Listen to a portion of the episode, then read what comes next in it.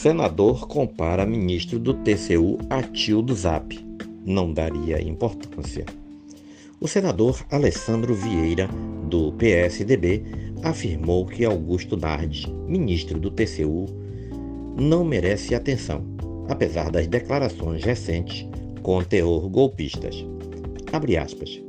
Ele pediu afastamento por iniciativa médica, a corte vai avaliar o conteúdo do áudio e fazer o processo disciplinar.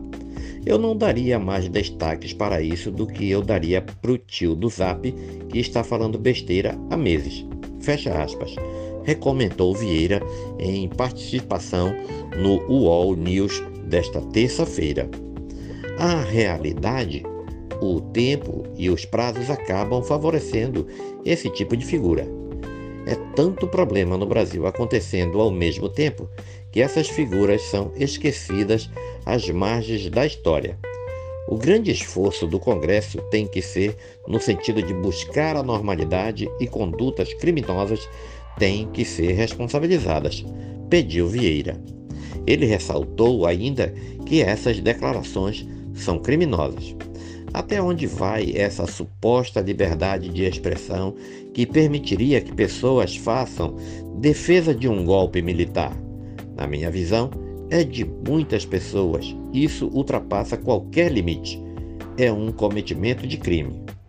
Alessandro Vieira também comentou sobre a transição do governo de Lula e elogiou o presidente eleito, mas fez uma ressalva sobre a equipe dele. Abre aspas. Acompanhei as atividades do Lula. Ele aparenta ter consciência da gravidade do desafio, mas é perceptível a euforia no entorno dele, e isso atrapalha a tomada de decisão. A PEC da transição é um exemplo disso. A proposta inicial é fruto dessa euforia. Fecha aspas. Criticou Vieira. O senador afirma que não aceitaria ser ministro do futuro governo e prometeu ter posição de independência no Congresso.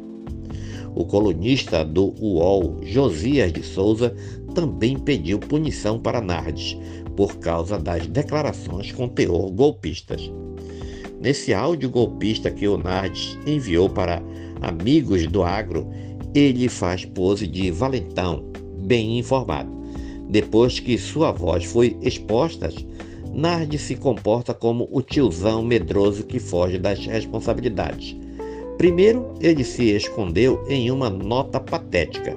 Depois, escapou pela porta lateral da licença médica, porque assim continua recebendo salário. Esse personagem precisa ser alcançado pela lei, pediu Josias.